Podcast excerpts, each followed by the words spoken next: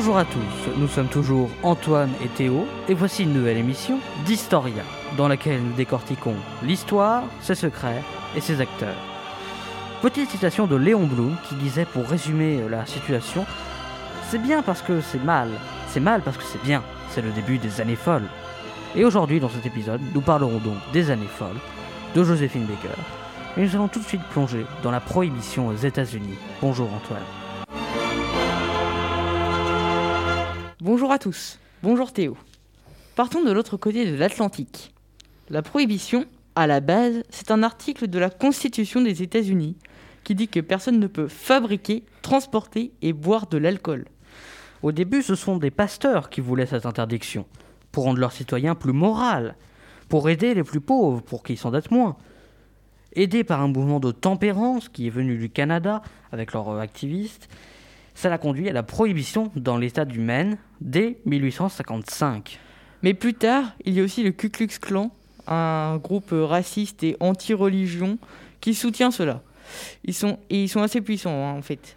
Ainsi, en 1919, la prohibition entre dans la Constitution des États-Unis d'Amérique. Alors, l'Église catholique va notamment s'indigner de cela et elle va obtenir son vin de messe. Bah oui, une bonne messe à un bon vin. Donc voilà, y a, y a, il faut l'obtenir. Puis bon, les trafics clandestins naissent euh, et on importe euh, bons et merveilles d'alcool depuis les Bahamas, depuis le Canada ou même Saint-Pierre et Miquelon. À New York, on estime qu'il y avait plusieurs dizaines de milliers de bars clandestins. Dans ces bars, le jazz s'émancipe et c'est la même folie que dans Paris, que dans le Paris en fait de la même époque. Mais ça, on en reparlera juste après le gouvernement américain se veut sévère. Mais tout le monde a été touché par cette interdiction. Prenons les automobilistes par exemple. Eux, ils ont dû se tourner vers le pétrole, vu que l'éthanol, qui est un alcool, est interdit, qui servait de combustible avant. Certains vont donc contourner la loi en achetant des médicaments avec de l'alcool pour euh, continuer à boire. En vrai, tout le monde euh, en fait un peu qu'à sa tête. Prenons le maire de New York, par exemple, qui se rend très régulièrement dans un des bars clandestins de sa ville. Et puis cette prohibition mène parfois à des drames. Prenons l'exemple, enfin, dès que vous passez la frontière des eaux territoriales des USA, vous pouvez consommer en fait.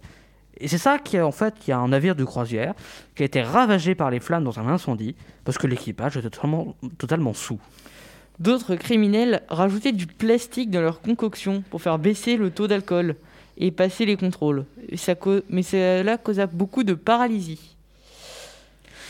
D'autres faites, d'autres pardon, faisaient distiller de l'écorce.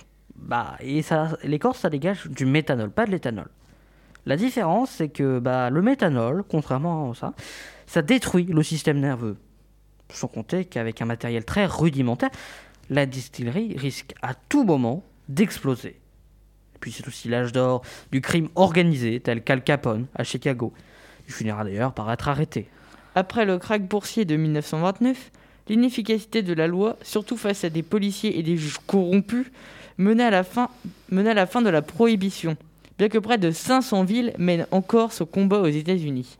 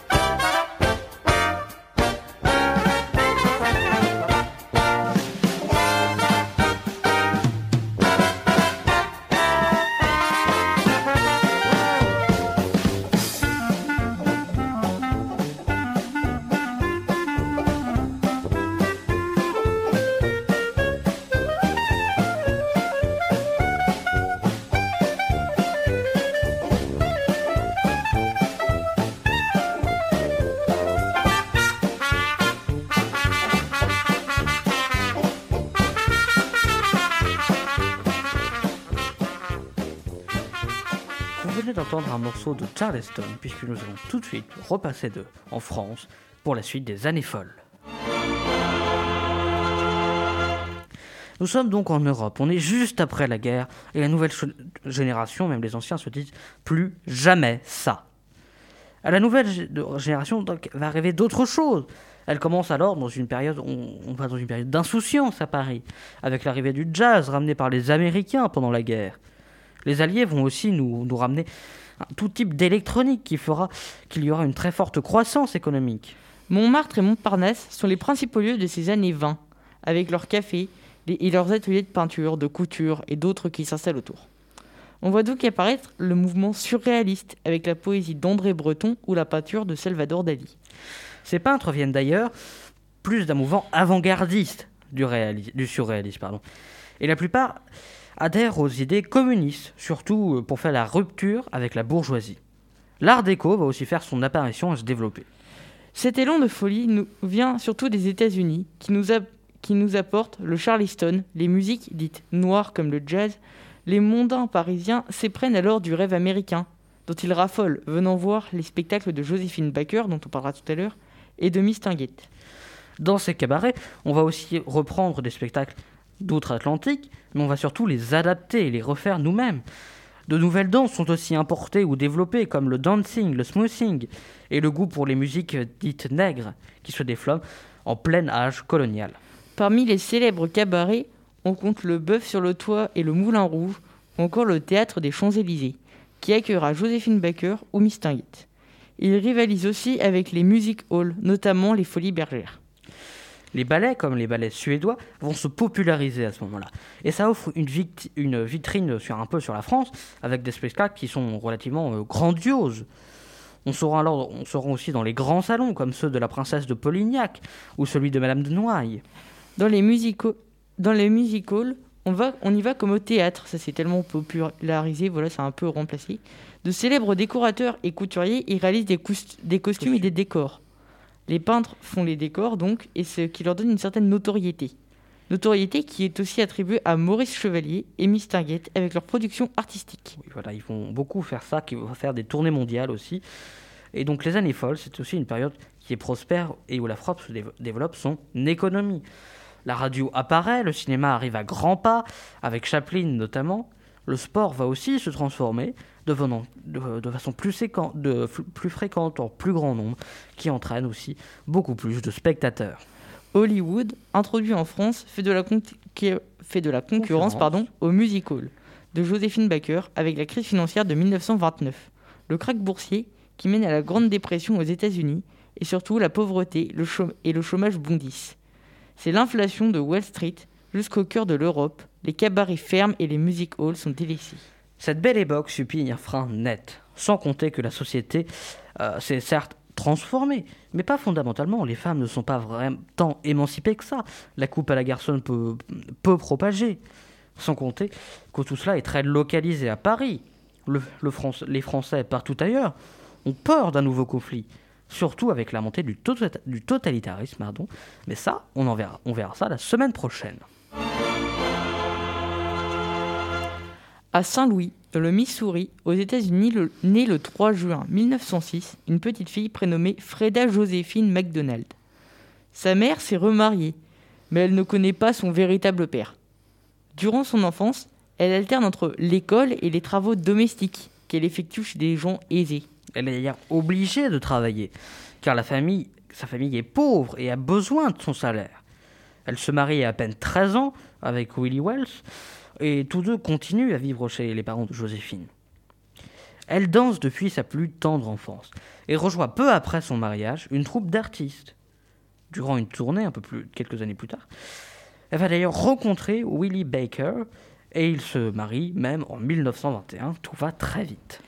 Elle danse au Standard Theater pour gagner sa vie, mais elle est très ambitieuse. L'envie de danser à Broadway la pousse à quitter son mari pour aller à New York à ce moment-là, elle est à peine âgée de 16 ans. Là-bas, sa candidature au musical est plusieurs fois refusée, mais elle finit par, à force de, persévération, euh, si je ne me trompe pas, euh, par obtenir un petit rôle. Et elle va aussi passer plusieurs années dans différentes troupes, dans différents cabarets, où elle va notamment acquérir une certaine notoriété et se fait connaître de l'ambassadeur américain à Paris, Donald Reagan. Celui-ci va tout de suite la repérer, son talent, et va multiplier par 25 son salaire, en la faisant venir en France, où il veut créer un spectacle, où Joséphine sera la tête d'affiche. C'est la Revue Nègre, qui se tient aux Champs-Élysées. Elle n'est vêtue que d'un simple peigne de banane en dansant du charleston, amené comme elle des USA. Dans ce spectacle, le but est aussi de se moquer des Européens colonisateurs et de leur façon de gérer les colonies. Mais le succès est immense et immédiat. En 1927, elle joue dans un nouveau spectacle, La folie d'un jour, aux Folies Bergères. Toujours vêtue d'une simple ceinture de banane, accompagnée d'un danseur sénégalais, elle joue un spectacle pendant plus, d'un an, sans doute, il me semble. Euh, et puis, elle a, un elle guépard qui l'accompagne et qui joue dans son spectacle. Et ce, ce guépard avait la réputation d'avoir l'humeur facilement changeante, ce qui terrorisait absolument tous les musiciens de l'orchestre. Un de ses amants, Giuseppe Abatino, le fera jouer dans le film La sirène des tropiques. Dans le même temps, elle devient une figure que s'arrachent les cubistes. Mais à la base, elle se bat pour la renaissance de Harlem, qui est la renaissance de la culture afro-américaine. En France aussi, ce qui est nommé l'éthique nègre est à la mode. Et on organise la première exposition de l'art noir en 1919.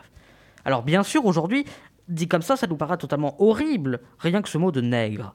Mais à l'époque, c'est quand même une prise de conscience conséquente bien, enfin, ne répond, ne répond pas trop. Ce n'est pas encore le temps de la décolonisation. Surtout que pour le spectacle de la revue Nègre, les commanditaires n'ont pas trouvé que le spectacle était assez sauvage. Et on a fait jouer Joséphine Baker plus dénudée encore pour correspondre à la bonne idée du sauvage noir, alors en vogue dans l'empire colonial français. Mais à partir de 1929, elle vit dans une villa de Viciné.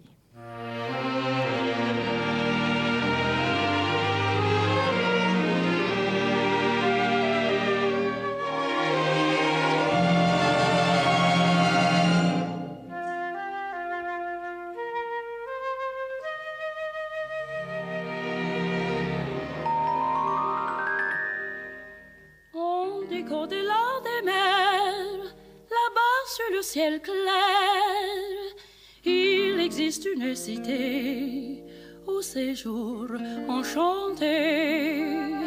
Et sur les grands arbres noirs, chaque soir, vers elle s'en va tout mon espoir. J'ai deux amours, mon pays Paris,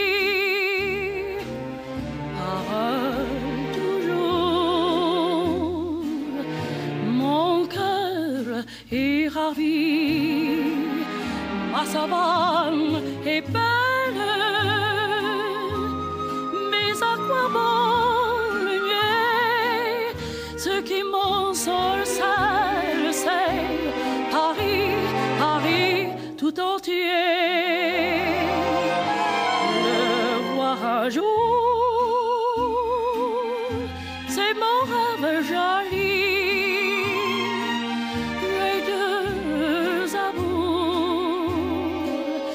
Mon pays Paris.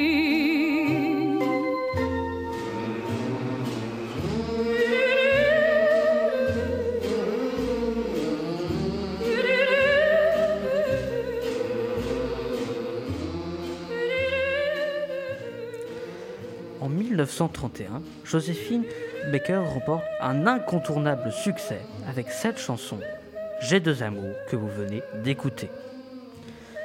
Après le krach boursier, elle va donner de la nourriture aux personnes âgées dans le besoin en soutenant la Croix-Rouge notamment.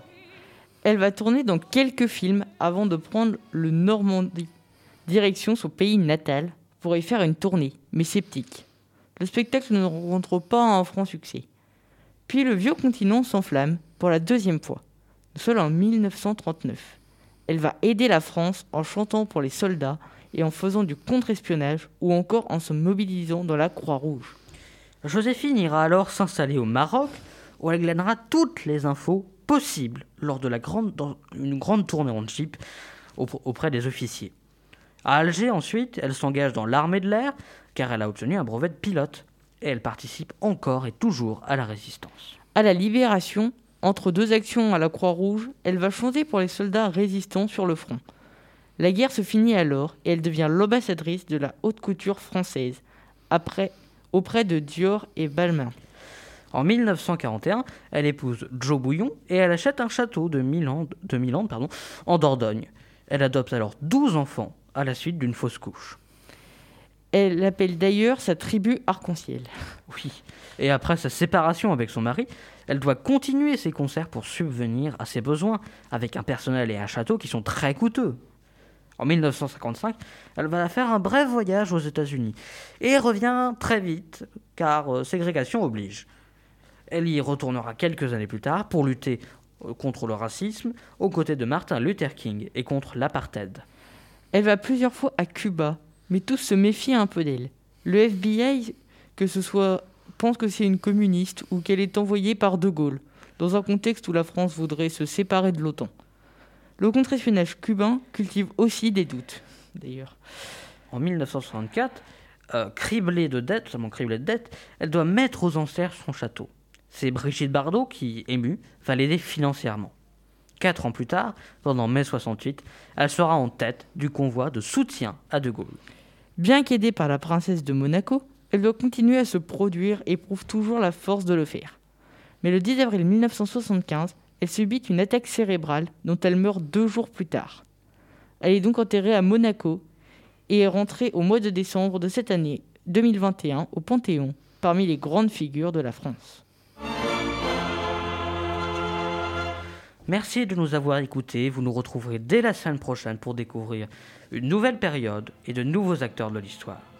Et comme Winston Churchill le disait également, un peuple qui oublie son histoire, son passé, est condamné à le revivre, et c'est d'autant plus vrai aujourd'hui. Allez, on vous laisse tranquillement sur la bonne ligne temporelle. À très bientôt.